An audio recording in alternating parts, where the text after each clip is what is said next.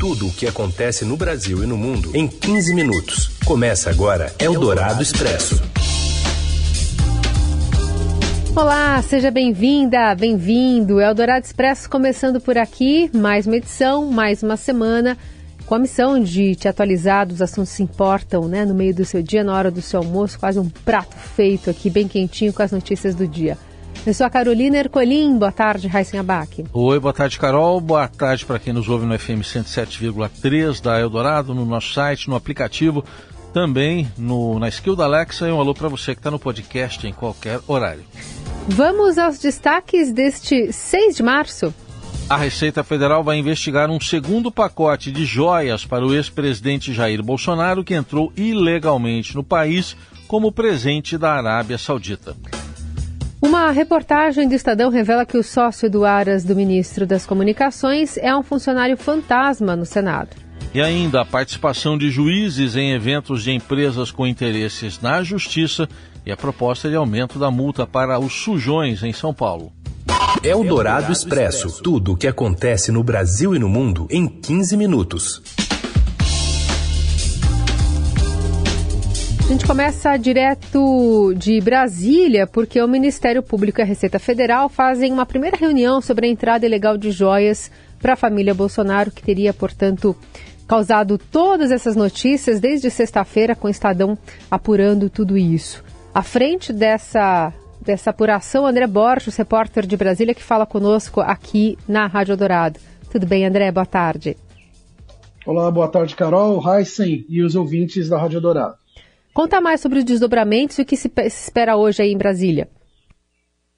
Bom, Carol, a gente está acompanhando desde, desde sexta-feira os desdobramentos. É uma reportagem que eu assino junto com a repórter Adriana e colunista, né, Adriana Fernandes. É, o que a gente está sabendo neste momento agora é que hoje, né, como, como disse é, o ministro da Justiça Flávio Dino, vai ser instaurada investigação a partir da Polícia Federal nós sabemos também que a Receita Federal já mobilizou o Ministério Público eh, Federal em São Paulo para que passe a colaborar também com as investigações. Os primeiros passos do que a gente está sabendo é que devem ser chamados aí, claro, o, os, os, envolvidos diretamente, né, para poder detalhar um pouco mais, Carol, o que está acontecendo. Quer dizer, os auditores fiscais da Receita que estavam no momento da apreensão é, inclusive, a gente acaba de publicar agora no portal do Estadão o próprio documento em si, o auto de, de retenção das joias, que, como disse o, o ex-ministro de Minas e Energia, Bento Albuquerque, que estava lá naquele momento todo da apreensão com a comitiva dele, eram joias direcionadas à então primeira-dama Michele Bolsonaro. Né? E ele narra também esse segundo pacote, isso ele contou para a gente na sexta-feira, a gente vinha trazendo já algumas informações sobre essa, esse segundo presente da, da Arábia Saudita, né?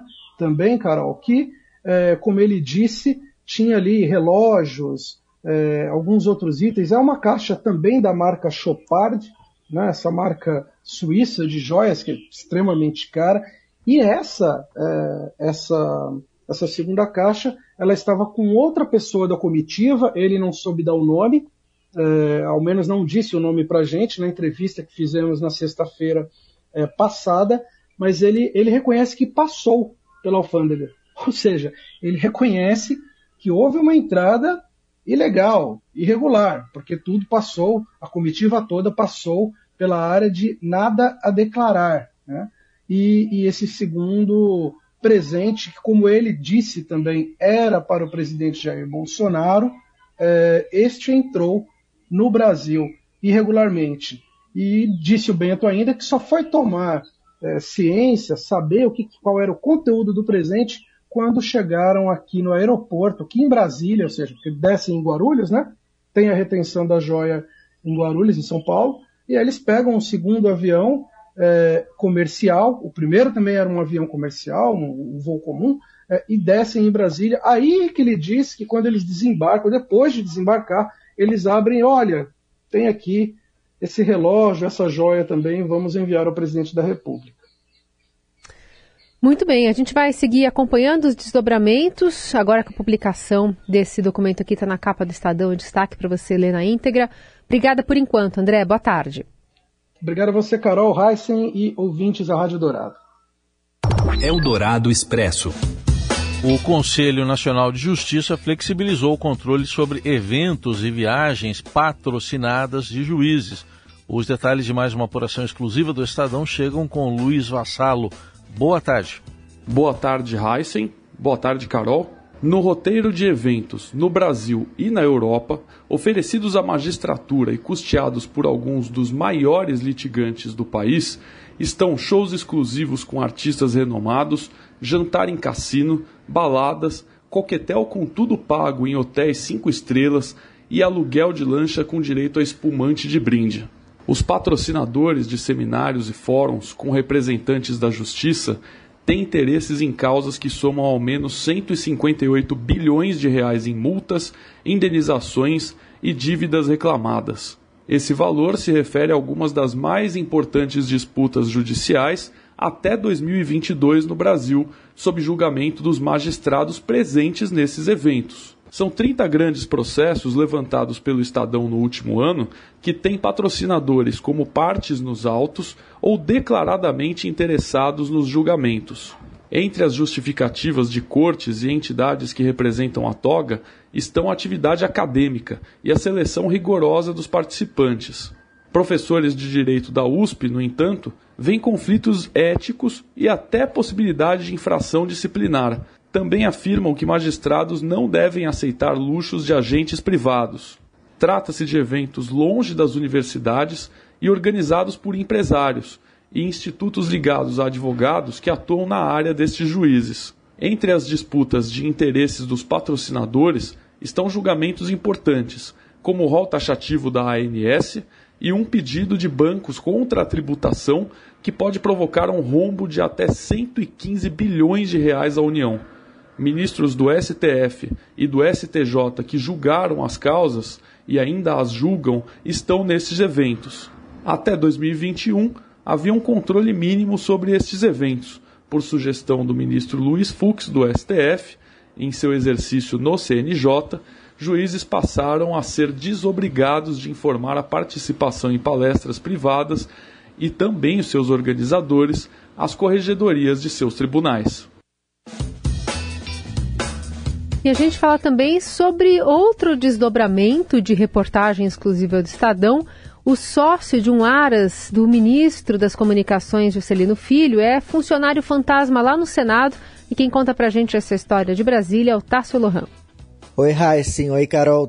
Hoje o Estadão mostra mais uma reportagem envolvendo o ministro das Comunicações, Juscelino Filho. Dessa vez a gente contou que o sócio do Aras do Juscelino, na prática, é funcionário fantasma no Senado. A gente está aqui falando do Gustavo Gaspar, que é um homem de confiança do ministro Juscelino Filho. Hoje o Gustavo Gaspar é sócio administrador do Aras, do Juscelino já fez negociações com Juscelino, já foi assessor do Juscelino quando deputado federal e hoje estaria lotado na liderança do PDT. Acontece que a nossa reportagem foi lá no Senado, atrás do Gustavo Gaspar e lá no gabinete da liderança do PDT ninguém conhecia o Gustavo Gaspar. Mesmo assim, a nossa reportagem foi indicada que ele estaria trabalhando na segunda secretaria, que é onde está hoje o senador Everton, aliado do Juscelino Filho, mas mais uma vez a reportagem se deparou com o fato de que as pessoas não estavam conhecendo quem seria Gustavo Gaspar, apesar dele estar lotado neste local. Então a reportagem de hoje é sobre o Gustavo Gaspar, que hoje tem um salário aí de 17, 18 mil reais. Você ouve Eldorado Expresso. Seguimos com as principais notícias do dia. Em entrevista exclusiva ao Estadão, o ex-governador e ex-senador Tasso Gereissati afirma que após as eleições de 2022 não temos uma versão Mandela do presidente Lula, mas um Lula anti-Bolsonaro. Pedro Venceslau, colunista da Eldorado, traz as informações. Depois de apoiar o ex-presidente Luiz Inácio Lula da Silva na disputa presidencial no segundo turno contra Jair Bolsonaro em 2022, o ex-senador Tasso Gereissati, um dos fundadores do PSTB, criticou o presidente petista em entrevista ao Estadão. Tasso Gereissati, que em 1993 foi cogitado como candidato a vice de Lula, mas no ano seguinte Fernando Henrique venceria a eleição, disse que todos esperavam um Mandela, mas Lula se mostrou um anti-Bolsonaro. Segundo o Tucano, Luiz Inácio Lula da Silva assumiu um tom radical em seu discurso. Eu não esperava que o Lula e sua equipe viesse nessa linha quase que radical de política econômica e não só radical no sentido das ideias, realmente ideias. Para mim que não só pelo fato de ser esquerda, que pode ser boa a ideia da esquerda, mas que ultrapassadas, vencidas, que já foram testadas e que deu errado no Brasil e em toda parte do mundo. Mas também radical no tom de muita agressividade. Esse embate da maneira que ele foi colocado com o Banco Central é inteiramente desnecessário. Em relação ao presidente do Banco Central, que nós temos visto que até o ataque pessoal chegou a ser feito, é realmente desnecessários e profundamente prejudiciais ao funcionamento da economia do Brasil. Tasso Gereissati também criticou a invasão do MST na Bahia em um terreno produtivo e disse que esperava um governo mais moderado nesses primeiros dois meses de gestão. Eldorado Expresso. A Prefeitura de São Paulo enviou à Câmara Municipal na última quinta-feira um projeto de lei que eleva de 500 reais para 25 mil reais a multa para quem depositar entulho, terra e resíduos de massa maior que 50 quilos em áreas e logradouros públicos, como ruas e avenidas. A proposta estabelece aumento nas multas também para outras infrações, como acumular resíduos sólidos domiciliares em locais não autorizados pelo poder público. Para quem deposita resíduos nos chamados bota fora, encostas, corpos de água, lotes vagos, passeios, vias e outras áreas públicas, a multa passará de 500 para 25 mil. Segundo o líder do governo na Câmara, o vereador Fábio Riva, a aprovação do projeto de lei será tratada como prioridade pela Casa.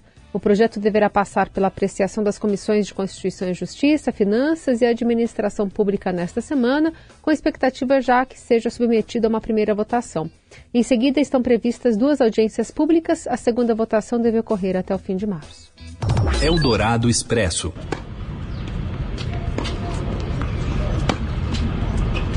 Novak Djokovic não consegue permissão para entrar nos Estados Unidos sem a vacina da Covid. E aí fica fora do torneio de Indian Wells. Robson Morelli, conta mais. Olá, amigos. Hoje quero falar de tênis de Djokovic. O Djokovic foi impossibilitado de entrar nos Estados Unidos mais uma vez ele pediu autorização para disputar o India Wells e essa autorização não foi dada. E sabe por quê?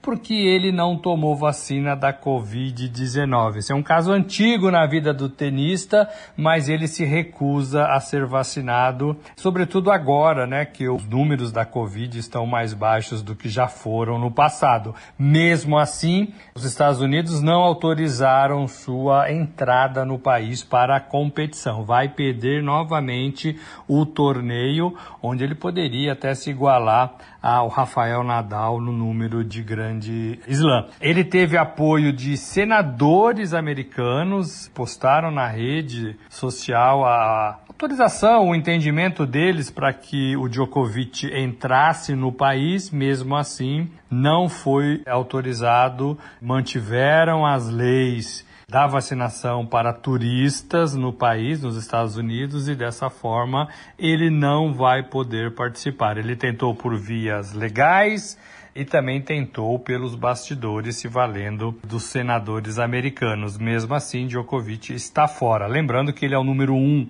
do mundo, já faz algum tempo que ele é o número um do mundo, vem jogando muito tênis, mas se recusa a tomar a vacina e dessa forma ele pode ter problemas em outros campeonatos também. É isso, gente. Falei, um abraço a todos, valeu!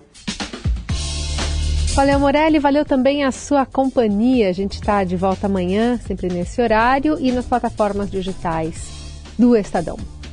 Boa semana. Você ouviu Eldorado Expresso tudo o que acontece no Brasil e no mundo em 15 minutos.